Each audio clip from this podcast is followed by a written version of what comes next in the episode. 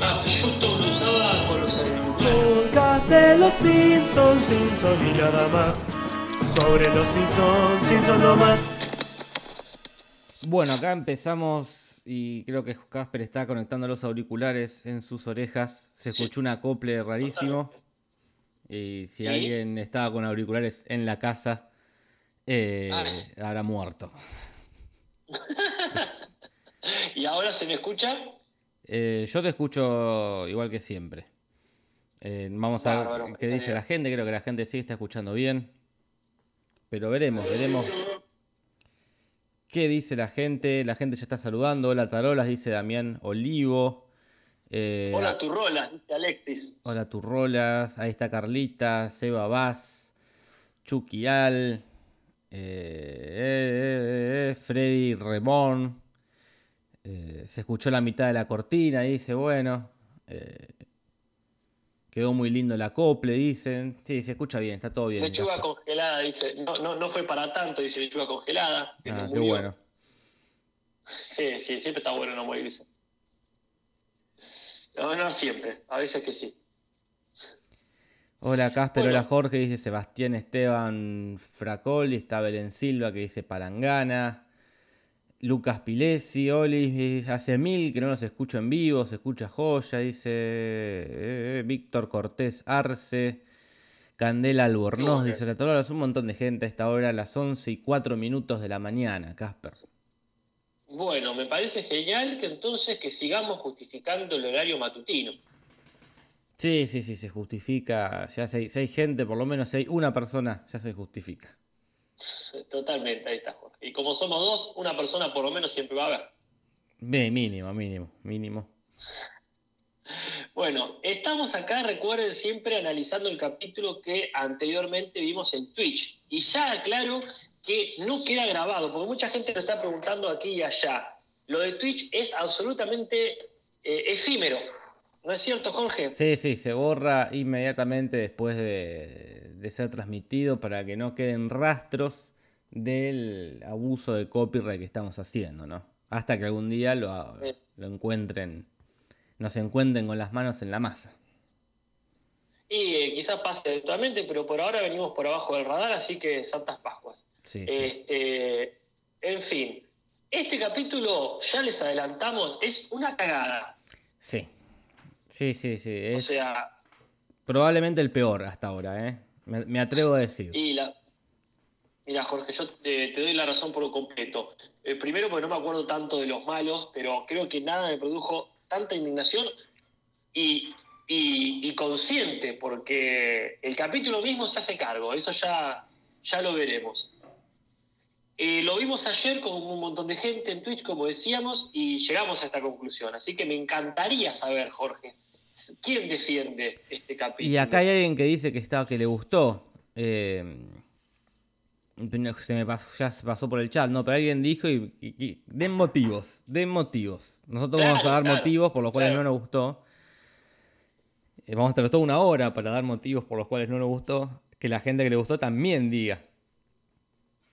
Eh, sí, sí, sí. Sin miedo, ¿eh? Miren que acá, mientras haya, mientras haya argumentos, todo bien. Sí, sí, sí. Acá otra, Raúl Jainkowski dice, a mí me gusta este capítulo. Bueno, ¿por qué? ¿Por cuá? Muy bien. Bueno, este, entonces, le- ya que estamos en la versión oficial, también aprovecho, Jorge, si me permitís, para agradecer a la gente que estuvo el otro día en la transmisión de Facebook de Humberto Vélez. Este, más que nada la gente que, que pidió por un saludo para el CISO, cosa que gracias a Jorge finalmente se consiguió. Así que lo tomo como una, un, un ícono, un, un evento importante, un hecho histórico en este podcast. Sí, sí. eh, qué viejo loco. sí, totalmente. Se está convirtiendo en el profesor Frankfurt. Sí, sí. Ah, eh, perdón, dije Frankfurt. eh, yo no sabía que también hacía la, la voz de Zap Brannigan en, en Futurama. De, no, ¿De Zap Brannigan no, del ayudante. Del, Del asistente. ¿Cómo se llama? El, Ay, no me acuerdo. pero bueno, no Pero sé. sí, el, El verde, el bichito verde. No sabía que también era la voz de él. eh, Esa le salió, esa le salió muy bien. Sí, sí. Eh, y también ahí contó que hizo la voz de Terminator en, en la, supongo que en la 1 y en la 2, por lo pronto, de, de Terminator. En latino, siempre en latino, ¿verdad? En el doblaje estamos hablando. Eh, Pero bueno, no la debe estar pasando muy bien. Acá. Porque él se dedicaba a viajar. Kif, Kif es el nombre del Kif. Kif, gracias. Gracias a la gente que lo está diciendo. Sí, Acá sí. incluso Nicolás Acet lo dice con nombre y apellido. Keith Crocker. Perfecto. Bueno, entonces este, este capítulo eh, em- está con muchas eh, explicaciones, o sea, es entendiblemente malo. Este es Domingo Cruel Domingo, es el episodio 12 de la temporada 10, y ya desde su guion entendemos que hay cosas raras. Para empezar, tiene cuatro guionistas nominados, o sea, los Simpsons se, se- se escriben entre varios, por supuesto, pero es raro encontrar más de uno haciéndose cargo del capítulo, y muchos más raros, cuatro. ¿No es cierto, Jorge? Sí, en general, los que- máximos que hemos visto es dos, que son estos, los, el John Weston y el Bill Oh, Buckley, que guionaban juntos. Ese. pero quedan un equipo, ¿no? Que, que siempre guionaban juntos. Acá es como que de repente aparecieron cuatro. Uno de ellos es Tom Martin, que sería el primero que guiona. Eh, que nuestra teoría es que lo guionó solo, pero dijo, no, por favor, esto no me quedó bien. Eh, no me dejen acá. Porque después también está George Meyer, que es un guionista de los clásicos de Los Simpsons, pero que no guionaba nada desde... El último que hizo fue el de Brad Goodman, ¿no? De la temporada 5, o sea, hace cinco temporadas que no, no estaba metido en el asunto. Y acá como de repente apareció. Sí, y está, está así como Humberto, ya no le sale también la voz de Homero porque por la edad. Creo que a este tipo le pasó lo mismo. Volvió, pero ya no entendía bien el humor de, de los Simpsons. Sí, sí. Y después también está Brian Así Scully, que no es el primero, es el segundo que guiona. Él había hecho ya el guion de, el de que Lisa se pierda ahí tomando el colectivo. Que era, pa- participaba él en los guiones, tiraba ideas, pero bueno, este sería el segundo que figura como, como guionista. Claro, y Mike Scully, que bueno, sí, ya es este recurrente, ¿verdad? Claro. Es el hermano que, eh, que lo llama el hermano cada tanto. Es el, Y show, bueno, es el eh, showrunner del, del momento, ¿no? De estas temporadas es el, es el jefe él. Claro, así que se tuvo que bajar ahí a remangarse, a embarrarse en el asunto. Muy bien que hizo. Bueno, la dirección es de Steven Dean Moore, que ya lo conocemos mucho. Hace poco estuvo en Bar La Madre, El Rey de la Colina y La Alegría de la, de la Secta, o sea, de la secta. Así que bueno, este, un, un director ya bastante eh, Ducho. curtido. Ducho, ahí está, qué linda palabra. Bueno, eh, hay mucha gente invitada, eso seguro. Sí, y no conocemos a casi nadie, por lo menos recién ahora. El invitado, el único invitado que no hace de sí mismo es este Fred Willard, que hace de, de Wally Cogan, este agente de viajes, que es un actor muy conocido allá en Estados Unidos y acá no tanto. Yo lo conozco por lo pronto por ser el padre de Phil Dunphy en Modern Family, ¿verdad? Eh, Claro, yo que aparece una vez que- o, o dos. ¿no Sí, sí, no, no aparece mucho, no, no, no. eh, me parece cada tanto. Y también Pero actúa es una de esas caras que. Sí, Casper, por favor. No, no, por favor. No, por favor. Es una de esas caras. Es una de esas caras que ves este, eh, en varios lados, aunque no te sepas el nombre. Claro, claro. O sea, es un actor, es un actor reconocible. Claro, reconocible. Y también está en Spinal Tap, esta, este falso documental sobre la banda, que actúan varios también de los que hacen voces en Los Simpsons. Pero no me acuerdo qué hace él específicamente. Y yo no la vi, así que si no te acordás vos. Acá yo lo recuerdo por ser el presidente del, del planeta Tierra, más o menos, en la película Wally. Que Pero la voz creo también. que es el único humano. No, no, no, no, no, porque si bien es de animación la, la, la película, eh, en dos momentos aparece un video del presidente diciendo hay que irse a la mierda. Ah, mira, y, Y, aparece es él. eh, filmado. Aparece él como persona eh, física. Este, por eso le reconozco la cara. A, a lo mejor me estoy confundiendo, pero me parece que es él. Sí, sí, es él acá, estoy viendo. Mira que Muy bien.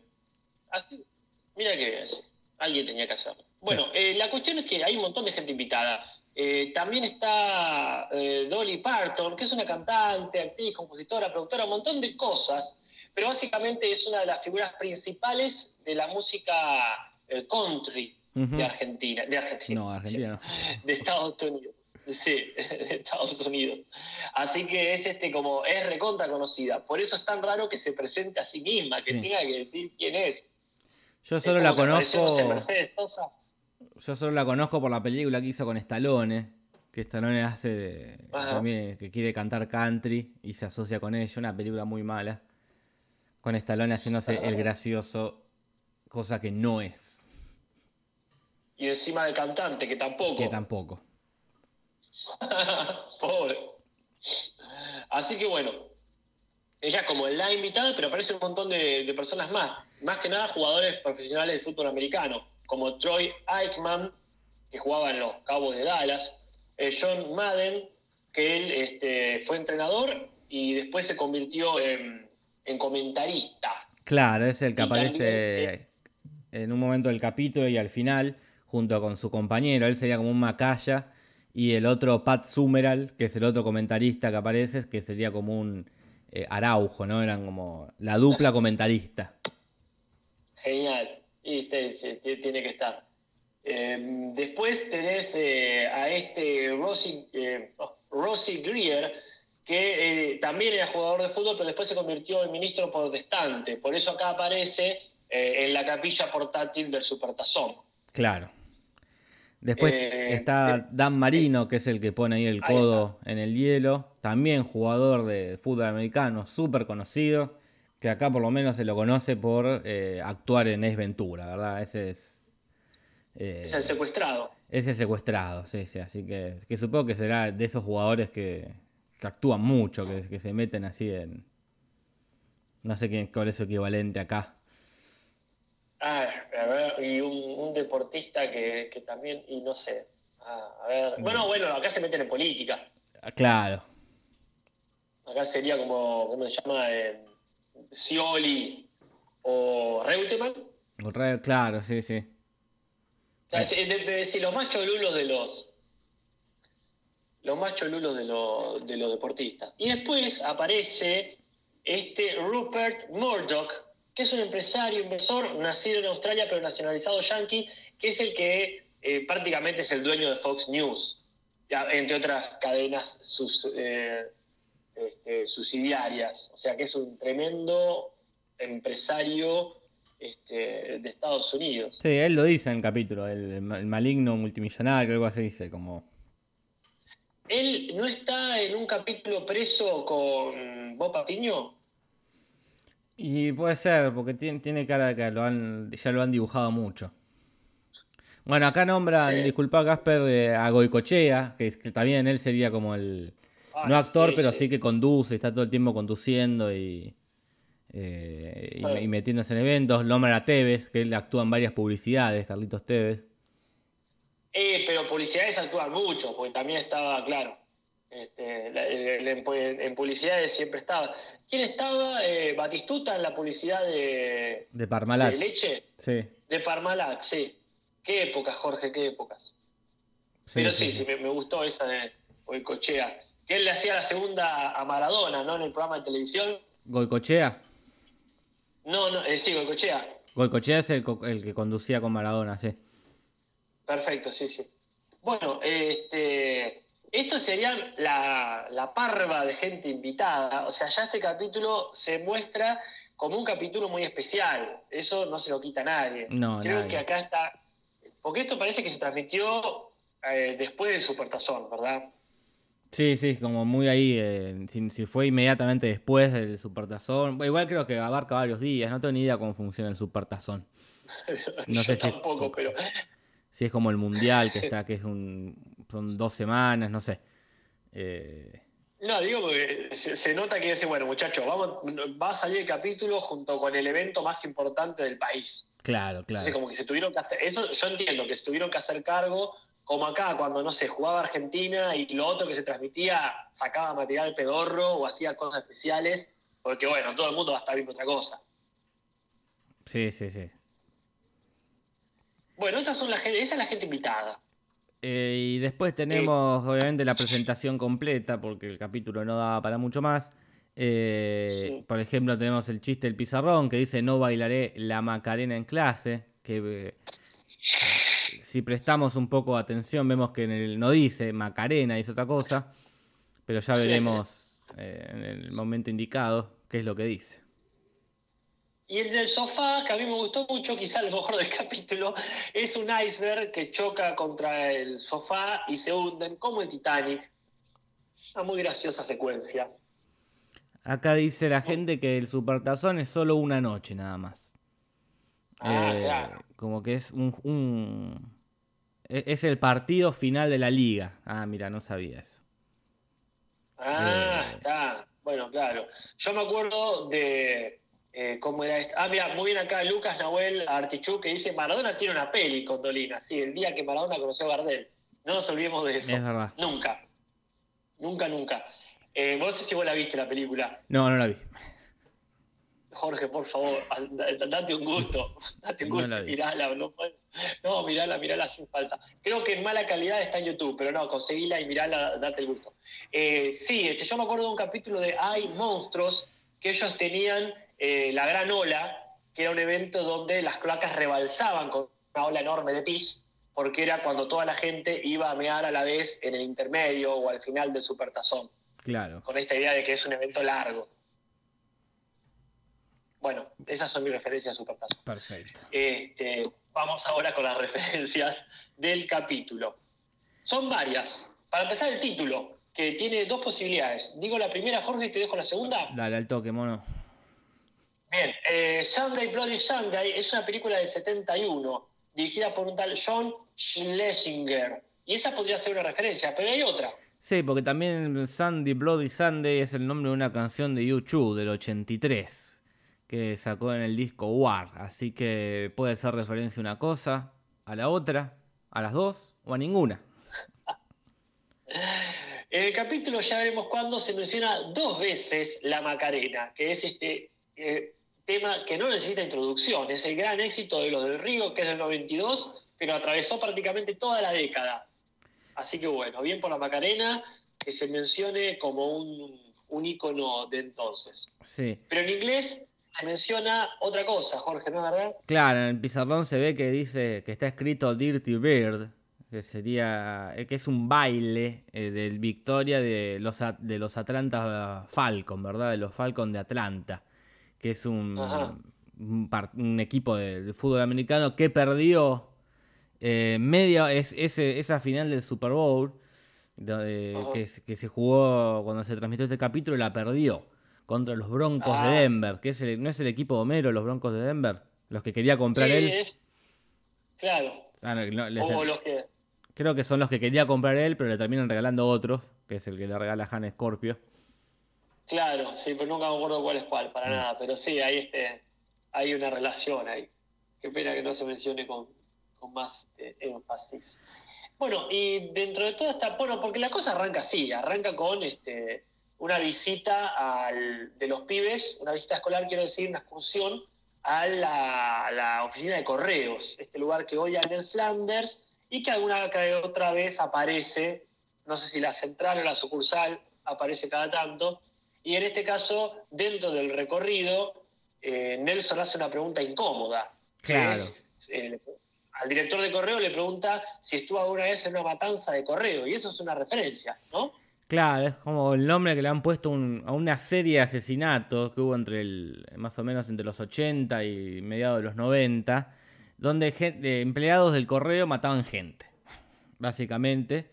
Pareciera no haber ninguna relación entre esos eh, asesinatos más que eh, que lo- los asesinos eran empleados del correo, ¿no? Y que es algo que está muy referenciado en cosas yanquis, ¿no? Que a nosotros no- nos excede un poco. Pero si recordarán el capítulo que Homero es amigo en el Flanders, que Flanders sueña que está en una torre eh, a los tiros, aparece en un momento un empleado de correo con una ametralladora y también lo caga a tiros. Eh, y en otras películas hay referencias, ¿verdad, Casper? A, a- a estas cosas. Sí, yo te comentaba que la primera vez que vi una referencia sobre esto fue en la pistola desnuda. En un momento que todos empiezan a los tiros eh, en un sueño que tiene Frank, este, y aparecen un montón, oh no, dicen carteros enojados, y vienen carteros disparando. Y uno le parecía gracioso porque era como decir, no sé, payasos con granadas, pero no, era este fenómeno, que en realidad, Jorge, según estuve investigando en internet, eh, no es este. Eh, no es más común que en otras profesiones. De hecho, es una profesión con baja posibilidad de volverse loco y empezar los tiros. Pero es muy vistoso y muy llamativo que empiezan los tiros un cartero, mucho más que empiezan los tiros eh, un, este, un, taxista, por ejemplo. Entonces se hicieron un montón de análisis al respecto para entender el fenómeno. Y llegaron a la conclusión de que no era realmente un fenómeno, eran un montón de coincidencias en un país tan grande y en una profesión tan conocida que, bueno, que gente de bar, que, o sea, que un barman empieza los tiros, la gente como que no le llama mucha atención. Pero el cartero es la persona que ni en pedo te esperás que se ponga violenta, ¿no? Sí, sí, sí, sí, es como... Pero bueno, sí, parece que es algo que allá funciona así, se ponen violentos. Eh, es que, Jorge... Sí. Perdón, a mí no me extraña. ¿Vos has ido al correo últimamente? No, hace mucho que no voy al correo. Eh, es espantoso. Trabajar ahí eh, es realmente lo que dice Flanders, pero al revés. A mí el correo lo detesto, pero no porque son todas prisas. Ojalá fuesen todas prisas, como dice él, sino todo lo contrario. Eh, me parece algo absolutamente lento y es desesperante el pip, pip, que suena cada dos minutos de los numeritos. O sea, estás alienado y no puedes usar el celular ahora. Claro, eso es cierto, sí. Entonces, trabajar ahí es hallar la muerte. Estás ahí escuchando un pitido, gente molesta, eh, consultas y, y, un montón de gente tampoco está hinchado los huevos de esperar ahí y que no encuentras tu paquete y que te tienen que decir, no, pero no lo puedes retirar por tal pelotudez. Entonces, es un lugar detestable. No me sorprende. No, no, más vale, más vale. Más en Estados Unidos que eh, regalan armas, ¿no? Hasta ahí están, son tan accesibles las armas que te tientan. Ese, bueno, compro una. Y una vez que la compras, la querés usar. Y como todo, Jorge. Sí, sí. Ayer estaban preguntando en el chat si el del correo es un invitado o algo. No es un invitado, pero sí es una referencia a un actor yankee que es Burr Ives, que vos no lo conocés, yo no lo conozco. No. Y posiblemente nadie lo conozca. Pero bueno, sería basado en el... No es un invitado, pero está basado en el diseño del personaje. En este tipo, ¿no? Eh, mm. Pero que no, sé ni dónde actuó. No, no, sería un tipo conocido. ¿Qué onda? No, viste, está bien, porque nosotros teníamos la duda si era otra versión del tipo que dice sí. Claro. Pero, este, claro, es, como que quisieron inaugurar una sección de meter referencias a actores. Claro, pero, eh, no, no, no. A ver, vamos a ver la, la filmografía de este hombre. a ver qué, por favor, yo leo el chat mientras vos buscas. Sonia Modera dice, confirma lo que yo digo, que los empleados de correo están siempre molestos. Insisto, no los culpo. La gente dice ahí, este, creo que fue Mariten, RF, que se me escuchan los mocos. Perdón, pero estoy recién levantado, no tengo la estufa prendida, entonces quizás estornudo me suenan los mocos. Les juro que no es este, por ningún tipo de, enfermedad contemporánea. Que no hay que mencionar, recordá Jorge, porque Claro. YouTube te castiga. No, acá estoy viendo el IMDB de este muchacho. E hizo, en el 68 hizo de Gepetto en una película de Pinocho. Bueno, alguien tiene que hacerlo. Sí. No hay nada más. Acá, perdón, Jorge, pero perdón, acá Alan La Rosa en el chat dice, no mencionaron la horrible voz de Nelson, pero para mí esa, esa voz me encanta. Mira. Y es la, la última que viene estando. Sí, este, eh, pero para mí e, ese tipo de voces, eh, por ejemplo, el otro día le cambiaron la voz a Martin y fue horrible, mm. eso fue espantoso. Pero estas voces son las que me hacen pensar que podrían tener otras voces y uno las, las querría igual. Viste que a veces cambia la voz y decís, no, la original es intocable. Como al abuelo que le cambian y me parece horrible. Pero en este caso yo digo, bueno, si esa hubiese sido la voz original, no me molestaría para nada. Sí, sí, siempre lo raro es el cambio como siempre. Totalmente de acuerdo.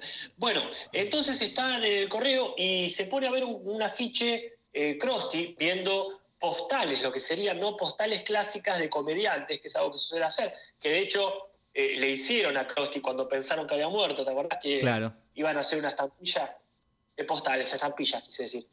Y entonces dice, ah, estos, ¿quiénes son estos que, que hicieron que no haya hecho yo? Y a quienes vemos son a Charles Chaplin, que murió en el 77, Buster Keaton, que murió en el 66, supongo yo, Jorge, que a Ben Turpin, que murió en el 40, y específicamente el que remarca Krusty, que dice, ¿qué hizo él que no haya hecho yo? Bueno, hizo varias cosas. Para empezar, estamos hablando famoso. de Sí. el gordo Arbuckle, como le dice Krusty, de Fatty Arbuckle, que es el nombre de este actor, de este ícono del cine mudo, ¿no? Pero bueno, ¿qué hizo Casper? ¿Qué? ¿Qué hizo él que no hizo Krusty? Decime. Bueno, como vos me mencionás, lo que pasa es que, claro, el chiste es doble. Primero, que muy- fue muy famoso en su época, como bien mencionabas vos, este, llegó a ser el actor mudo mejor pago de los años 10 y los años 20. Mirá. Hace 100 años, Jorge, mirá vos. Qué loco. Pero Este, aparte de pero en el, Pero no Sí, solo el mejor pago, sino que fue el que descubrió a Charles Chaplin y a Buster Keaton, ¿no? Como el que dijo, mira, estos tipos van a ser grosos. Entonces uno se pregunta, ¿por qué no, está, no es más conocido este hombre? Contanos, Jorge. ¿Por qué? Y porque parece que cual O.J. Simpson se mandó una macana, ¿verdad, Casper? Ahí está. Cual O.J. Simpson estuvo involucrado en un juicio por femicidio. Eh, estaba, el tipo estaba ganando una parvada, un millón de dólares, ponele, este, que era una locura con la Paramount. Y en una fiesta privada agarra y este, contrata a unas chicas, o, o invita, y una aspirante actriz, una tal Virginia Rape, se descompuso. Fue al médico y un par de días después se murió. Entonces una de las amigas de ella lo acusó inmediatamente de que murió porque él la que había querido violar, o que la había violado, este, y este, que la amenazaba con una botella. Por lo tanto, una herida que tenía podía haber sido por eso. Y se armó Jorge el Tole Tole, uno de los primeros juicios escándalos de, de Hollywood. Y aunque lo declararon inocente finalmente, la carrera quedó destrozada, fue prohibido, ya nadie lo quería contratar y, este, y tuvo que terminar su carrera trabajando a veces en Europa y no en Inglaterra, que donde también estaba re prohibido, eh, cancelado, como veríamos ahora, y terminó escribiendo guiones, pero con seudónimos. Uno de los primeros O sea, cancelados. Uno de los primeros cancelados. Yo desconocía todo esto, incluso a- al, al personaje. O al Sí, sí, no, obvio. Pero bueno, andás a ver si fue así, no fue así, nunca lo sabremos, quedó ahí, quedó muy en los años 20.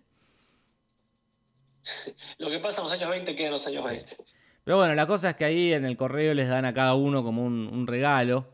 Eh, como que el- de eso, de lo que es el correo perdido, el correo que nadie reclama. Y Bart se lleva una, una cuponera, ¿verdad?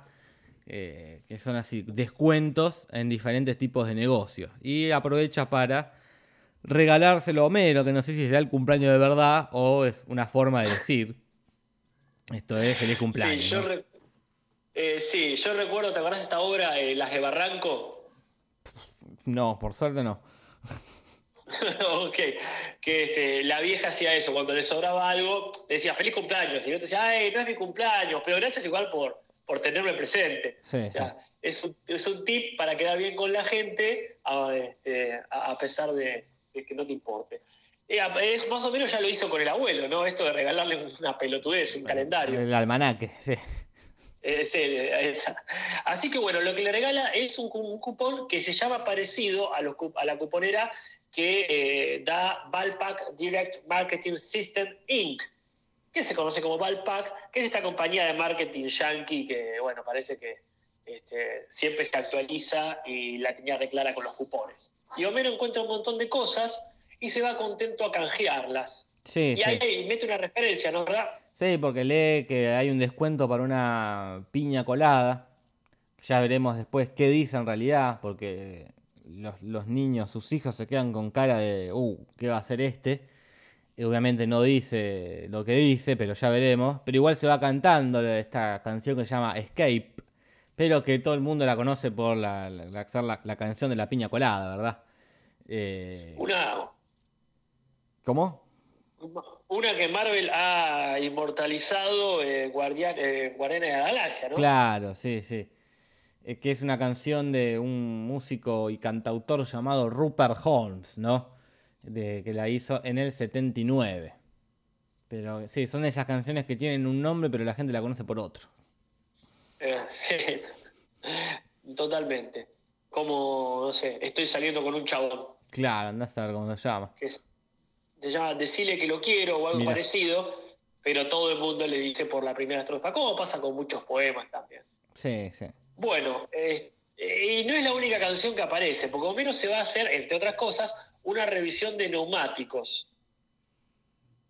Que es este, una trampa mortal, Jorge, porque en realidad eh, llega a hacerse revisar este, el balance ahí del auto y lo empiezan. Un lindo personaje secundario, este eh, vendedor de autos o, o mecánico, vendedor de, de- de taller mecánico. Mm. Este, y, y agarra y le encaja un paquete completo de revisiones que Homero no pedía y lo deja ahí olvidado en la sala de espera, que aparte es una muerte esa sala de espera, ¿no? No sé si te acordás de las cosas que tenía. Sí, sí, sí, no hay nada para una, una revista de pesca y una tele que no anda. Un espanto. Entonces, y encima en la radio suena este tema que es muy lindo, pero es desesperante para escucharlo mientras esperás, que es Spanish Flia, que, que ya apareció varias veces en Los Simpsons, ¿no? Este, es una canción de un tal Julius Wecher, pero así como hay canciones que conocemos por otro nombre, eh, también hay canciones que conocemos por otro autor. Es, es de este tipo, pero la conocemos por eh, Herr Alpert y los Tijuana Bass, que sacó este, este tema junto con otros y lo inmortalizó en el 65.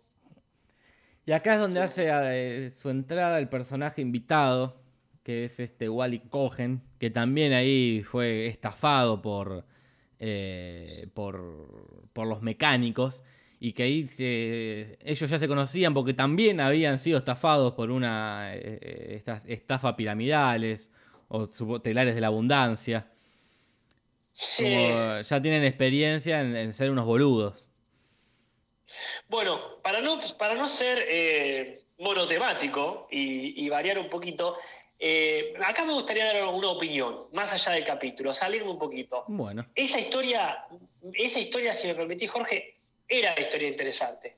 Me recontra interesa ver a Homero, o sea, es, es personal lo que digo, ¿eh? no, no- no estoy siendo objetivo. Esa historia me hubiese encantado ver. ¿Cómo se conoce con este tipo en, en esta estafa piramidal? Es que Homero ya, ya hizo una, estafa piramidal. Claro, cuando era joven, este, que cuando ¿quién quiere ser millonario? Y dice, yo, yo, yo, yo. Este, que el tipo se escapa por la ventana, ¿verdad? No, yo te digo la del, la del pato feliz. Esa es una estafa piramidal que organiza Homero. Ah, pero es una estafa piramidal, ¿Es- no es simplemente una estafa de dame plata y porque, porque él no dice da- después convence. O sí. es del mismo, no dice eso, pero es del mismo estilo de estafa, esto de dame plata y te va a pasar y, y vas a ser feliz. Es como del mismo. eh, no implica llamar a otros, pero es ese, entra Claro. en ese rubro de estafas, ¿no? De, de- Ah, ok. No sé Yo, cuál yo decías me vos. refería. Yo digo, cuando él es joven, cuando está tratando de conseguir dinero, creo que es en el capítulo que van a hacer Bart. Sí, sí, te, te escucho. ¿Viste? ¿eh? Cuando, cuando, ve- cuando vende cuchillos y todo lo demás, hay un momento que está en una estafa piramidal. Que hay un tipo que, que se, que se tira por la ventana cuando se escucha la sirena de la policía. Que al- sube al escenarito y dice, ¿quién quiere hacerse, hacerse millonario? Y dice, yo, yo, no, yo, yo, dice Homero. Yo dije primero. Y él dice, bueno, esto no es una estafa piramidal, dice, y empieza a desarrollar la idea, suenan unas sirenas y se tira por la ventana. Yo asumo que es ahí donde se conoció con este tipo. Y me hubiese encantado ver esa, esa anécdota de, de cómo trataron de llevar a cabo esa estafa, en vez de convencer a todo el mundo para que se sume a este viaje, tratando de ofrecerles, vaya uno a saber qué cosa. Sí, está, está bien, no, no había percatado en el parecido con, con Pato Feliz, eh, o, o Pato Feliz, como quieran decirlo, pero bueno, en este caso eh, el hecho de la estafa piramidal este, siempre, siempre reaparece. Todas las décadas puedes hacer eso. Sí, sí, Bueno, acá este- a- eh, cada dos años acá por lo menos aparece en Argentina el, el- el- las estafas piramidales. Pero bueno, acá como decían, dice que le falta una vuelta de tuerca a ese efecto dominó, ¿no? Y es verdad, es como... eh, de- Faltan algunas piezas a ese dominó. Claro, de repente aparece este tipo ahí eh, y se van a tomar una cerveza al bar de Mau donde empiezan a hablar de el, del Super Bowl, ¿verdad? Y justo él es agente de viajes eh, y, y lo invita a Homero a, a- a formar parte de, una, de, una con- de un contingente de, para ir a ver el, Ah. el partido este. el partido este. Que yo lo que no, nunca no entiendo, tampoco del Super Bowl, si es esto de que vos cualquier partido te, te- te viene bien, como Si vos vas a ver eh, la final, juegue quien juegue. Claro, está bien, sí. Este, yo no, tengo ni idea, Jorge. Claro, no sé si alguien en el chat sabe cómo, cómo se maneja esto de que si es, una, es una atracción por sí misma, como la final de un mundial, que también es eso, como más allá de si ganó tu país o no, es como un partido que ves. Si acá se manejan igual, aunque no seas de ese equipo, eh, igual te interesa ir a verlo, qué sé yo. Claro, eh, es eh, otro, o sea, no, termino de entender los códigos deportivos de mi país, mucho menos voy a entender los, los yankees. Cuestión que, como bien decís vos, están en lo de Mou hablando de esto, y Mou hace una, un comentario acerca de un tal Bronco Nagurski, que no solamente fue un jugador de fútbol eh, profesional canadiense, que después vino a Estados Unidos, sino que también era un luchador profesional muy, muy conocido. Entonces, bueno, como que es una figura también del mundo del espectáculo. Acá dice la gente que en realidad los Yankees no importa quién juegue, solo se reúnen a verlo. Pereza dice que van por los espectáculos nomás. Eh, como que no. Bueno, ahora en este último tiempo también son muy populares los trailers que pasan en, el Super Bowl, ¿verdad? Ah. como esto que, bueno, se, estrenan trailers de, de, películas conocidas. Sí, capaz que a nadie le importa el partido en sí. Es una cuestión de, del relleno. Van a chupar y a comer. Claro. Les importa la cerveza. Este, bueno, están ahí este, haciendo este contingente, como bien decís vos, Homero se pone sus anteojitos y empieza a llamar a todo el mundo. Y Marge aparece en esta trama para decir que ella le hubiese gustado hacer lo mismo, pero con el ballet Bolshoi, que es una compañía de, Moscú, que la fundaron en 1766 por el príncipe Piotr Urosov, pero este, también metido ahí en mano un empresario inglés, un tal Maddox. Igual se hizo famoso cuando Moscú pasó a ser la, capital del país. Y acá este, eh, arranca realmente el capítulo, cuando se van en el micrito para, no sé dónde carajo es, para dónde se van. A Miami, ¿no dicen que van? No me acuerdo. Creo que dicen a Miami, que es donde se jugará. Ah, bueno, y ahí irrumpe un personajito que a mí siempre me llamó la atención, que es este Rudy. ¿Te acordás ahí, Jorge, quién es? Sí, sí, me acuerdo que es el que va corriendo ahí, eh, queriendo ir con los muchachos y los muchachos lo tratan mal, no lo quieren llevar porque es muy, muy chiquito. Una escena que es muy, muy parecida a una escena de Spider-Man del 2002, cuando va Peter Parker ah. corriendo en el autobús y todos se le caen de risa. Pero como este capítulo es del 99, no es una referencia a Spider-Man, sino que es una referencia a Rudy una película del 93 basada en la historia real, ¿verdad? De un tal Daniel Rudy Rutger, un chabón que también quería jugar al fútbol americano y era, era muy chiquito. Y vos sabés que el que hace de, Rudy es este actor que hace, creo que de Sam en El Señor de los Anillos. Eh, mirá que bien. Eh, el, novio, de Winona Ryder en Stranger Things. No Hopper, sino el, el que muere. El de los Goonies también, el actor este de los Goonies. Es, ese está de hermano en, en como, ¿cómo se llama esta? De, como 100 veces la primera cita, ¿no ves? Claro. La, de Adam Sandler. Sí, sí, sí. Eh, como si fuera la primera vez. De, ese, como si fuera la primera vez. Sí. ¿Cómo se llama la actriz? Eh, Drew Barrymore. Sí, es el hermano. Claro, exactamente. Qué bien. Datazo. No lo habíamos puesto, menos mal, que lo dijiste. Muy, este, muy buen dato. Bueno, eh, se van nomás ahí, empiezan a pasar muchas cosas ahí, como que al llegar se enteran que los boletos que había comprado este organizador, que claramente es un inepto, en realidad eran recontra falsos. Ya no podían ser más falsos hasta el punto que ni siquiera eran de papel ni de cartón, estaban impresos en galletas. Sí, sí, sí.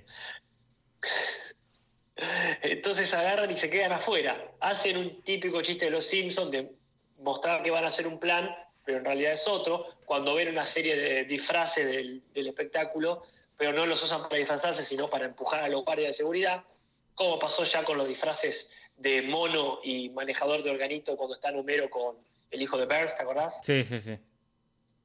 Bueno, la típica. Y se meten, pero no duran mucho. No, terminan presos ahí en una elipsis que no vemos, terminan todos detenidos ahí en una, en una celdita y aparece la invitada esta, la Dolly Palton, que se presenta. Hola, soy Dolly Palton. Y este, parece que esta gente de viajes la conoce y nombran este lugar que es Dollywood y Euro Dollywood, Ajá. que son como parques que tiene esta mujer, que supongo que es súper millonaria, ¿no? Eh, Y claro. que tiene un- unos parques, eh, supongo que temáticos country también, ¿verdad? Donde, bueno, él ha organizado Ajá. viajes este hombre. Y ella lo- los Sí, termina... me encanta. Sí, No, por favor. Los termina ayudando eh, con, un, con su polvo maquillante, desmaquillante, en una escena que podría hacer una referencia o no a eh, Misión Imposible, ¿verdad? Esta escena de tener una cosa que en realidad es otra, tener una- un objeto cotidiano que en realidad es un, es un arma. eh, y termina con eso derritiendo la, la cerradura, ¿no? Una pavada, una verdad, una pavada.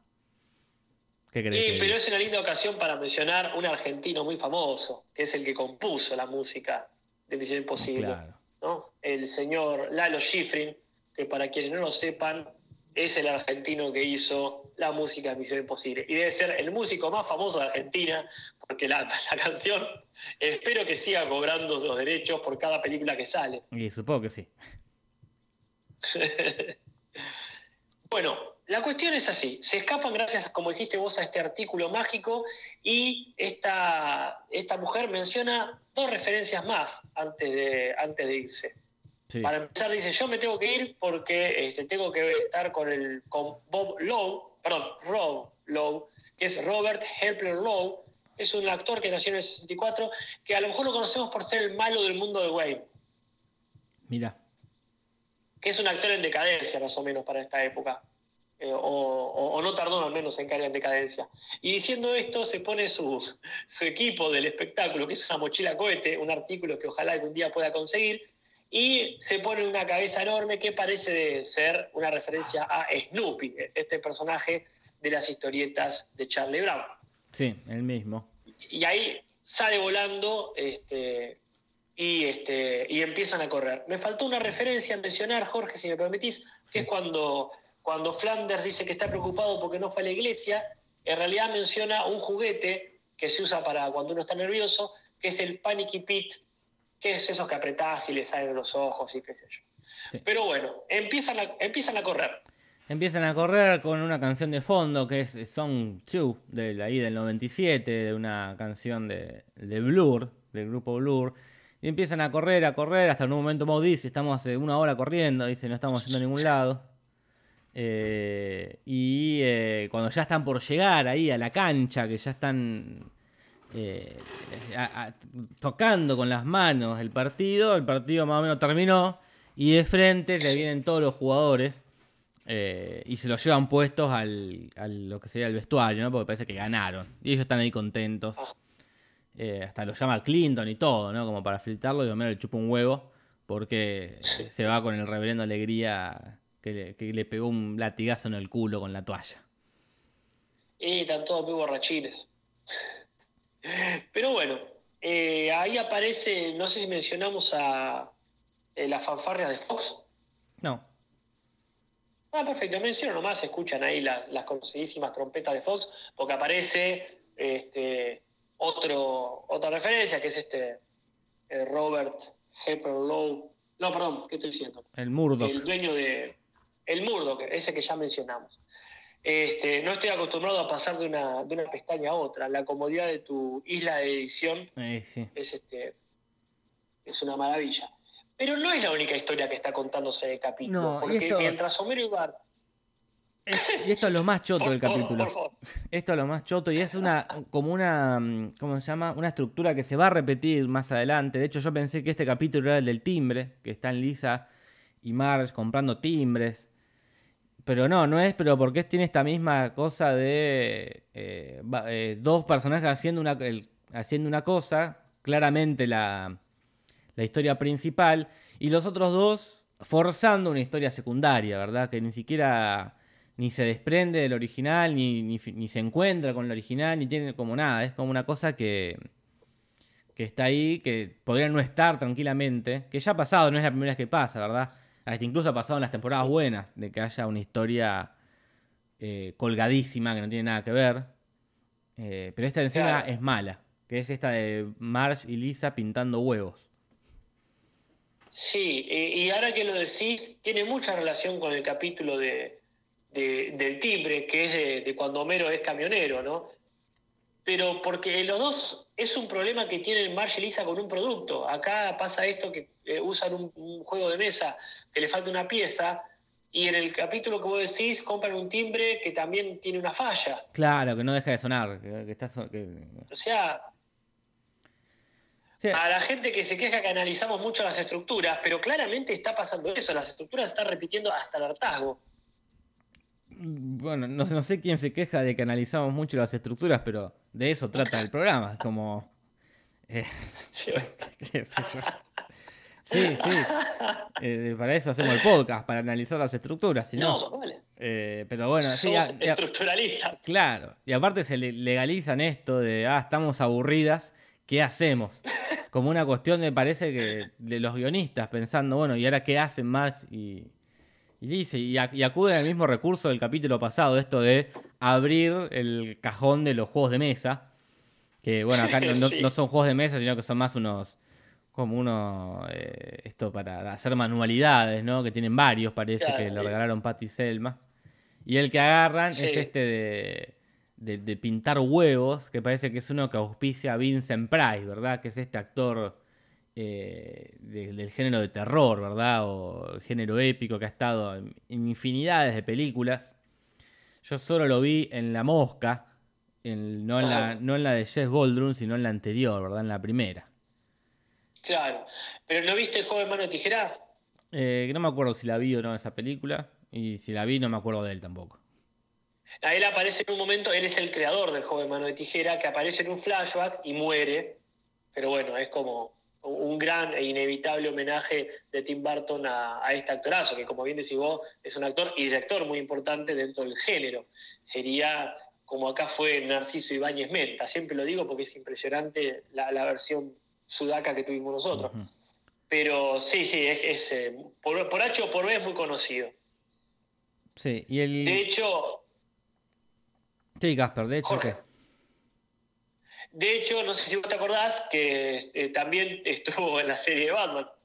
Claro, él hizo un villano ahí, que quizás sea por eso que es le lo pusieron acá como la cara de, de los huevos. Porque tenía un villano que era Ed Head, ¿no? Cabeza de huevo. De Batman, la serie de, eh, de Adam West, ¿verdad? Que ahí fue, lo interpretó Vincent Price. Un malo parecido a Huevo Duro, el amigo de Condorito. Ajá. Bueno, sí, este, no, no lo vi yo, pero ¿te tenía realmente forma de huevo? Sí, tiene cabeza de huevo. Porque O sea, pelado, es ¿no? juego palabras, ¿no? Con- No huevo. Ah, Eh, sí, como, como, como, como huevo duro, que bueno, es medio parecido. Ahí si pones en Google, lo vas a encontrar. estoy ya poniendo. Eh. Y al toque sale Batman. Sí, este, acá, acá lo estoy viendo, claro, claro. ¿Te parece? ¿Te acuerdas la película esa de, de eh, Dan Aykroyd, que, que es eh, Los Congel? Claro. Interesante. Sí, sí, claro, eh, claro, acá está con un huevo todo. Sí, creo que la referencia va por ese lado, muy buena. Y después, bueno, Marge empieza a mencionar cuando, porque, claro, faltan los pisitos, que también ya pasó la otra vez, porque en el juego del hipopótamo faltaba el hipopótamo, ¿te acordás? Claro, sí, sí. Entonces llaman por teléfono y evidentemente la compañía sigue funcionando. Y dicen, si llamás por el asunto de los piecitos, te los manda mi, mi nieto, creo. Y ella, Marge, piensa que está hablando realmente con Vincent Price, a pesar de que no entiende si está muerto o no está muerto, a pesar de la gran desventaja de estar muerto, Claro. contesta el teléfono. Y ella dice, "Eh, este, me encantó el adorable doctor Phipps. Y parece que es una película de terror británica, este, una comedia oscura del 71, que evidentemente estaba protagonizada por Vincent Price. Sí, sí. Así que otra referencia. Y en un momento súper descontextualizado aparece una publicidad de lo que sería el supertazón, que son unas pibas que se ponen a limpiar ahí el auto, eh, de un tipito que va a cargar nafta y aparece unas minas para limpiar y de fondo son una canción medio parecida a esta a canción Legs de esta banda de los CC Top, que ya habían aparecido en Los Simpsons en el capítulo de Homero Nueva York, que Barbie hacía dos judíos ortodoxos y les Ah. grita, viva, no me acuerdo qué les gritan en español, ¿verdad? Pero en inglés los confunde con esta banda, porque los de la banda tienen así una barba muy larga. Eh, Claro, ah, ahora entiendo. y la Mirá. publicidad medio como que la- el chiste de la publicidad es que no se entienda de qué es la publicidad, porque parece que es una publicidad de auto, después parece que es de nafta, y al final es de la iglesia. Era una publicidad de, para avisar que la iglesia estaba haciendo cambios, ¿no? Claro. Sí, ya veremos qué, qué pasó con eso. Y esas serían las referencias, ¿verdad, Jorge? Sí, porque claramente no se resuelve el, el conflicto de March y Lisa, como nunca llega, nunca terminan de llegar los pies, no se sabe para qué estuvo todo eso, como no... ni, eh, ni nada, Esta, esta ni siquiera termina. Ni, termi- no ni siquiera termina. O sea, las otras por lo menos terminaban. De todas formas, podemos decir que se mezclan un poquito las dos historias, porque ni bien se van en un micro, Homero y su grupo eh, del, del Supertazón, llega otro micro que es conducido por Vincent Price. Así que, Sí, sí. de alguna manera, se tocan las historias. Quizás Vincent Price estaba yendo en micro a Springfield también por, por la misma ruta para llevar los pisitos, pero no sé, Jorge, yo descreo que, yo- que eso haya pasado. sí. Pero bueno, siendo, Vamos I- con las curiosidades. siendo I54, vamos con las curiosidades, Casper, porque ya es muy tarde. Ah, la mierda, Jorge. Curiosidades en el Simpson. Bueno, también arrancamos un poquito más tarde. Nada. En el Simpson. Bien, varias Bueno, curiosidades. curiosidades. Casper, por favor, arranca. Bueno, eh, eh, Rafa agarra un paquete en un momento misterioso que según vemos como está escrito era para Otto, o sea que es obvio que tiene estupefacientes. Moe y Homero tienen toda una secuencia de decir los equipos tapándose la boca y eso tiene una explicación, ¿no es cierto Jorge? Sí, sí, algo que no, no entendíamos, yo nunca había entendido hasta ahora, que es como si el capítulo se empezó a animar mucho antes del Super Bowl. Eh, no sabían qué equipos iban a terminar llegando a la final.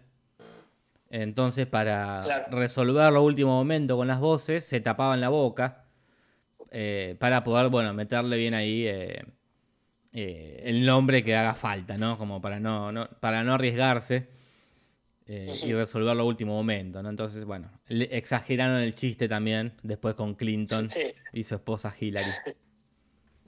como si pudiese haber otro presidente Claro. al tiempito. Y como bien decías vos, esta, eh, a mucha gente le llamó la atención el comercial de la Iglesia Católica, por sobre todo a la Iglesia Católica, Sí, empezó como siempre, el tiempo al pedo que tenían cuando no había Twitter, a escribir cartas. Eh, pero Scully eh, hace una, este, una de, una, le llama la atención algo estas cartas, ¿no es cierto? Sí, sí, que todas empezaban igual, ¿verdad? Todas empezaban con siempre disfruto mucho los Simpsons hasta anoche. Entonces, bueno, una cosa eh, muy obvia, ¿no? De que no era gente, no era realmente gente que lo hacía por motus propios, sino era una cuestión de que les habrá tirado un ejemplo, el pastor que mandó a hacer esto, el papa. Dijo, bueno, Claro. escriban cartas como que está todo bien hasta anoche y todos pusieron el mismo ejemplo. Claro, se copiaron la tarea. Mm. Bueno, y después, bueno, llamó la atención esto de que Carl está casado, al menos acá no recordamos esta referencia. Quizás sí a Lenny, eh, con cuestiones de, de- de esposas, pero con Carl este, nos llamó la atención. Y esas serían las curiosidades. Lenny, Sí. Lenny ya, había ya le había mentido a Carr con que tenía esposa. Así que Claro. po- posiblemente Carr también esté mintiendo eh, con que Ah, tiene es esposa, verdad. ¿verdad? Tenés razón. Mm. Tenés razón, funcionan parecido. Y hay algunas referencias a capítulos anteriores. Para empezar, esto de que Bart en su cumpleaños también tuvo una cuponera con la cual fue a bailar tango, como dice Homero acá, así que supongo que es la misma cuponera o la misma clase. Este, Homero ya había sido visto, ya había visto en la tele cómo le agarraban ahí el casco a, Ujú. una- a un jugador de fútbol en el capítulo del sábado de trueno. Y también este, hay dos cuestiones con lo que menciona esta cantante country. Dice que menciona Stomp, el- lo mencionaron hace poquito en el capítulo de Homero Guardaespaldas, y el Snoopy mal dibujado también lo habíamos visto, ¿no es cierto? Sí, en un rompecabezas ahí que, que armaba Homero, que no era, no era que estaba mal dibujado, sino que era incompleto. Eh, Claro. Sospechosamente incompleto. siempre por cuestiones de copyright, así como nosotros no dejamos las, las transmisiones de Twitch por las mismas razones. Y ahora vienen nuestros mejores y peores momentos. Jorge, ¿cuáles son los tuyos? Mi mejor momento, que es como mi, mi mejor frase, ni siquiera es un momento, porque en ningún momento me parece bueno, es cuando este Wally Cogen le dice a la, a la chica del autobús que dejaron el, baño todo sucio. Y ella dice, ¿cuál baño? Le pregunta ella, es, bueno, dando a entender que cagaron en cualquier lado. Eh, sí. Eh, a mí me cae simpático Rafa haciendo un chiste bien de Rafa, no de Rafa con problemas mentales, cuando razona muy bien, cuando se le acercan los perros al paquete y dice, ah, a mí me tocó comida para perro. Me parece muy tierno y para nada exagerado. Y a los peores, Jorge. Más allá de que todo el ¿Cuál es el capítulo me parece malísimo. Que, que una invitada se presente a sí misma. Hola, soy Dani Pa-", Como me parece re trucho. Como, más si es tan conocida supuestamente como, como dicen que es, ¿no? Para nosotros los latinos Claro. está bien que se presente. Sí. Pero bueno. Y a mí lo que no me gusta es la forma en que aparece este personaje Wally. Prácticamente irrumpe en el capítulo, pateando la puerta. Entiendo que crearon un ambiente común para que se conozcan, pero fue como, ¡pra! ¿viste? De la nada viene, le habla, este, o, o menos lo recuerda. to- todo eso, cómo está metido este personaje tan importante para el capítulo, me parece muy burdo. Burdo, sí. Acá mm, leo dos comentarios en el chat. Uno de Facundo? Carbonara que dice que, que como ah, ya no hacemos más esto de cuál es el mejor capítulo que hacíamos antes, hagamos esto de cuál es el cuál va siendo el peor, de votar cuál es el peor. Me parece bien. Ok, hay que acordarse. Yo creo que por ahora viene ganando este, indiscutiblemente. sí, sí, totalmente. Hay que ver cuál es el mejor, pero el peor, este, co- coincido con vos. Bueno, y el rating. ¿Ponemos el rating? Sí. Ahí puse.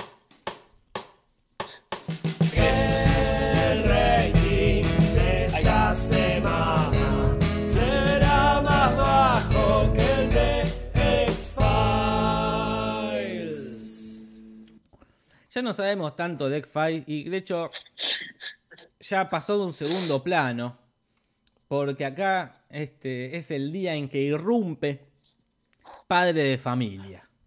Llegó el día que se estrenó Padre de Familia. Obviamente le ganó en rating. Como pasa siempre, por- porque se estrena algo, la novedad siempre tiene mucho rating. Eh, Eh. y, y después termina bajando. Pero bueno, hoy es el día en que vamos a empezar a ver este clásico, ¿verdad? Ay, por favor, Jorge. Aparte, es muy significativo que irrumpa a Padre de Familia en el hasta ahora peor capítulo de Simpsons. O sea, más evidente señal de que esto se terminó no podía tener. O sea, acá los Simpsons te habían dicho, basta. Este fue el punto sin retorno. Mm. decir no, no, no, no tenemos sentido, empieza Padre de Familia. Este, pero de todas formas le fue muy bien a los Simpsons. Hicieron más de 11 millones de puntos Nielsen, o sea, más de unos 11 millones y medio de espectadores viendo este, este capítulo. Y terminó 10 en las clasificaciones Mm. de la semana. Sí, o sea sí. que eh, este quizás sea su último punto alto, eh, quizás.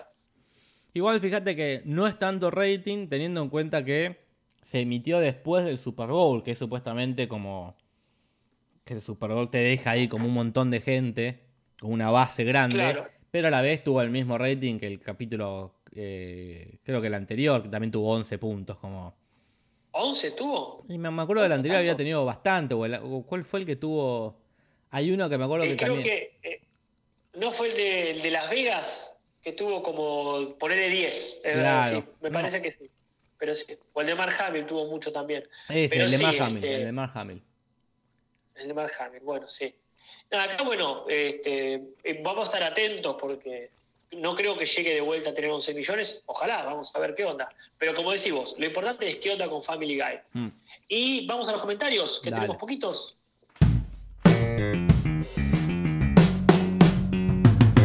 Comentarios, comentarios. Comentarios, comentarios. Comentarios, comentarios. Oh, comentarios. Comentarios, comentarios. Bien, no hay muchos, hay bastantes, pero muy pocos eh, que ameriten la lectura. Uno de ellos es el primero que tenemos acá, que de Martín González, que era del dibujo este que había hecho Rafa. Eh, que dice, qué loco ese dibujo, dice, ¿no será el duende que le dice a Rafa que quemara cosas? Porque si hacen zoom en el dibujo, se ve que el nene más grande dice en el cartel la palabra mi, o sea que el chiquito podría ser el duende. Es una posibilidad, es una teoría válida, Casper. Totalmente de acuerdo con esa hipótesis. Hay otros que arriesgaron otras hipótesis parecidas, por supuesto, de otros amigos imaginarios, etcétera, pero sí, me quedo con esa. Bueno, Manuel Batista dice que el jueves fue su cumpleaños y, bueno, que le mandamos el saludo típico de cumpleaños, Jorge. Sí. Happy birthday to you. Y que pronto te vayas al infierno, carcamal. Desde Uruguay nos manda saludos y dice vamos arriba Peñarol. Y eh, Brian Avellaneda nos dice que el apodo de Baby Ruth es el Gran Bambino o el Sultán del Bat. Eh, que es algo que se aprende en la escuela viendo eh, Hércules Vigila, ¿no? Eh, son de esas cosas cuando el, gordito dice, cuando el, chiquito nuevo no sabe quién es, dice, el gran bambino, el sultán del ah, bat. Y él ahí dice, no, y cuando se entera que perdió la pelota de él, dice, no. así como conocemos a Dan Marino por Desventura, conocemos a Baby Ruth por Hércules Vigila.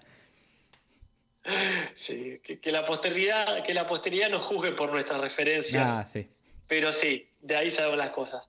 Bueno, eh, esos serían los comentarios y vamos con el doblaje, que no hay mucho. Para empezar, como bien dijimos, no es la Macarena lo que dice en el pizarrón, sino este Dirty Bird, que está muy bien que lo haya cambiado, qué sé yo lo que es el Dirty Bird. Sí, sí, sí. ¿Qué más? Eh, después tenemos frases típicas de, de, las mexicaneadas, como el chanclas que se dice en un momento, que en realidad dice wow, pero bueno, bien, bien cambiado. Siempre es bueno un, un dialectos mexicanos que conocemos mucho por el chavo también. Como este específicamente de espérese tantito, que en realidad es estaré con vos, o sea, dame un minuto, estoy con vos en un minuto, que se dice mucho, pero el espérese tantito siempre es bienvenido. Mm. Después lo que dice. ¿Lo habían usado espérese tantito? ¿Cómo, Casper? Discúlpame. ¿Lo habían usado el espérese tantito? Creo que no, nunca lo no, lo recuerdo. ¿eh? Ajá. Después lo tenemos a Nelson diciendo si han matado algún bandolero. Que en realidad no dice eso, dice You ever gone a killing spree. Eh, pero acá como no sabemos bien qué es eso de la matanza de los de correo y eso, eh, está bien esto de un bandolero, como bueno, qué sé yo, como una matanza general. Sí, porque no, porque aparte está muy bien cómo lo, cómo lo completan. En inglés dicen, eh, la respuesta es, los días de, este, de estos altercados ya pasaron, como la Macarena, onda algo re del principio de los 90, pero acá lo, lo tiene como, los días de defenderse con armas han pasado, lo llevan como al lejano oeste. Claro. La hicieron completa, está muy bien. Yo les pondría un punto por eso, ¿eh? porque la hicieron bien, bien completa. Hicieron todo un chiste nuevo, ahí va, chiste no, no es un chiste, pero se hicieron cargo de algo. Sí, sí, que ni íbamos a entender acá y con mucho detalle. Como no, me podrían haber dicho, no, no usamos armas, pero no, no, está, está muy bien, lo llevaron a otro lado. Bueno, y me, llama la atención que en inglés, acá sí menciona a Macarena, tanto en castellano como en inglés, así que muy bien. Y hay un momento este, de que refuerza este mito de en qué estado están los Simpsons, cuando me, Marge saluda a Maud Flanders, que entra a la casa, está hablando por teléfono y está por decir el estado, y en castellano siempre dice, ah, hola, y uno dice, bueno, se interrumpió pero en inglés el chiste es más amplio, dice Ohio, como oh, hola vos, y suena parecido a Ohio, como que queda la duda, ¿iba a mencionar Ohio o está saludando a vos? Esa sería. Eh, sí, Y acá viene lo que vos... De... Pará, pará, pará, pará, pará, pará, Que recién estaban preguntando en el chat que el chiste de mod. Que yo no, acá no sé si es para punto en contra, porque quedó como, queda como algo que no se termina de entender en español. ¿Por qué está diciendo la ah. dirección? y de repente aparece Mod y la saluda, decís, ¿por qué? Claro, en inglés es eso, es lo que decís vos, el juego de palabras entre Ohio y Ohio. Pero para mí es un punto en contra, ah. Gasper, ¿qué crees que te diga? No, vos decís, porque para mí ese chiste que ya lo han hecho un par de veces, esto de estar a punto de decir el Estado y se interrumpen. Pues dice, tal calle, tal ciudad, viene tal Estado y da lo mm. mismo si dice dicho, qué calor o hola. Para mí el chiste es ese, nunca dicen el Estado. O sea, se interrumpen con lo que sea. Veremos qué dice la gente. Obviamente, dale, dale, porque para mí es, eso, pero no es nada nuevo. En todo caso, me parece un mal chiste porque siempre, bueno, ¿cuántas veces van a hacer el chiste de que se interrumpen. Es que para mí no llega en castellano no llega a quedar claro que interrumpe Claro. la, Ajá. el momento que va a decir el Estado por el, por el saludo de Sí. Marge. Este, para mí no, no Bueno. queda claro eso. Está bien. Acá Carlita dice, eh, está difícil, ¿cómo le iban a traducir? Pero creo que la mayor parte de la gente te está dando la razón diciendo punto en contra porque no se terminó de entender. Está bien, es, este, a mí me pasó la semana pasada mismo, Eh. sí, la semana pasada me pasó, no me acuerdo con qué chiste que también no llegué a entender, así que dale, punto en contra si te queda. Y acá te dejo este momento. Y acá hay otro punto, no sé si en contra, porque tam- tam- bueno, ta- estamos en la misma, difícil de traducir, Ajá. que es cuando Miro está viendo los cupones y dice, una Ah. voy a canjear este cupón por una refrescante piña colada. Y se va re Ah. contento y Bart y Lisa se miran como, uh, la puta, como cara de sospecha. Y en inglés lo que dice es un eh, refreshing colonic, que es eh, una colonoscopía. Claro, eh, que es eh, una, un tubo que te meten en el culo. claro. Y por eso es la, la, la- la mirada de sospecha, de- de- no de sospecha, sino de che, papá, Ah. le, le está por decir Lisa como no es lo que vos pensás. se está confundiendo. Te está confundiendo, te van a meter muy un- opuesto. No sé cómo hubiese sido la, el- la traducción, pero bueno, el chiste se termina de entender en inglés, porque uno no entendía por qué miraban, se miraban raro eh, Ba- Bart y Lisa, ¿verdad? Y porque una piña en el colon hubiese sido muy gracioso, pero no, no creo que nadie este, ofrezca ese servicio. Acá dice, eh, difícil de traducir, dice, ya ni se esfuerza Humberto. Sí, sí, por otro lado también Sí. es bueno, difícil de traducir, es su trabajo, qué sé yo. Eh, claro. no, bueno, problema de ellos. Sí, sí, acá punto en contra, Jorge. Es un Bien. punto en contra, disculpame, pero sí. Chao. Sí, sí. Este, bueno, después viene este simpático Dolarucos, que sí, que dice este personaje invitado a referirse a los dólares, que le pone un poquito de onda ahí Mm. con los Dolarucos. Y después viene la espantosa aparición de este Rudy, que no entendemos, y este que dice, soy pequeño, pero ¿cómo fastidio? Dice, soy pequeño, o sea, lo que tengo de pequeño lo, lo compenso con obnoxiousness, que sería como odiosidad. Pero bueno, para ir este, terminando ya, Mm. este, viene este momento de que Flanders lo están dibujando y dice, ¿te gusta la playa? Y dice, ah, qué sé yo. En realidad le dice si le preguntan específicamente los carritos eso. Creo que ahí no está muy bien traducido que digamos. El Dune Boogies, No, el. Down Boogies, los Boogies, le decimos acá. Este, no sé si- Sí, ahí no sé si es punto en contra, pero es Nah. un- n- tampoco es un chiste, no se pierde nada, pero, pero bueno, podría haber dicho, te gustan las fotos de playa y punto, pero bueno, está bien. Y acá viene el- para mí lo que sería el, el único este, gol merecido del capítulo, porque a mí me encanta la frase este, de, de... Uy, faltaban un montón más, pensé que ya estábamos terminando. Sí, sí, pero podemos... eh, Sí, la verdad no, hay- no hay, no hay mucho, No hay ninguno- mucho merecido. Hay alguna- Claro, sí. ninguno destacable. El que el único destacable para mí es el final cuando Vincent Price dice, respétame Jody, que ya estoy muerto. Este capítulo, eh, perdón, ese chiste no existe en inglés, dice, eh, tranquilo Jody, no estás ayudando. Y a mí me encanta que, que sigan jugando con esto, de que está muerto o no está muerto. Así que yo ahí le pongo sin dudas un punto. Bueno, Casper. Se lo puse. Aparte, ayúdame a explicar un poco más. Gracias. Porque esa frase me gusta aparte del tono. Siempre también recordemos que está bueno cuando le ponen onda al doblaje. Así que bueno, esto fue todo, Jorge, por hoy. Esto fue todo por hoy, pero no por este año, porque hay que ver otro capítulo, que es Homero al máximo. Que ¿Es creo el de que, Max Powell? creo que es el que se cambia el nombre. Sí, el que se cambia el Eh. nombre. Acá. El, el que toma nuestro colega analista de los Simpsons. No sé bien Este. qué, qué va a resultar de esto, ¿eh? ve, ve, le tengo un poco de fe. En todo caso, Jorge, creo que puedo afirmar que no va a ser peor que este. Y veremos, veremos. Yo ya no le tengo fe a nada, Casper. A nada, está muy bien. Bueno, recuerden entonces que en unos días hacemos la transmisión por Twitch. No sabemos bien cuándo, puede ser el día anterior, pero también puede ser cuando se nos canta. Mm. La transmisión en Twitch es mucho más informal, ¿no es cierto? Sí, sí, sí. Cuando pinte va. se hará. Estén atentos a Twitch. Pero lo seguro. Lo seguro es que el jueves a las 7 tenemos como siempre el podcast. este, eso denlo por garantido. Bueno, muchas gracias a la gente, Jorge, muchas gracias por arrancar el día conmigo. No, un placer, transmisiones Casper, un placer. ayudan a mucha gente. Sí, sí, sí. Gracias a- por haber estado ahí, a las doscientas y pico de personas que nos han escuchado. Y será cuestión de el jueves, de vernos nuevamente eh, como una seguridad el jueves. Y después quizás en la semana en algún otro momento. Hasta la próxima. Hasta la próxima. Soy Leonard Nimoy. Buenas noches.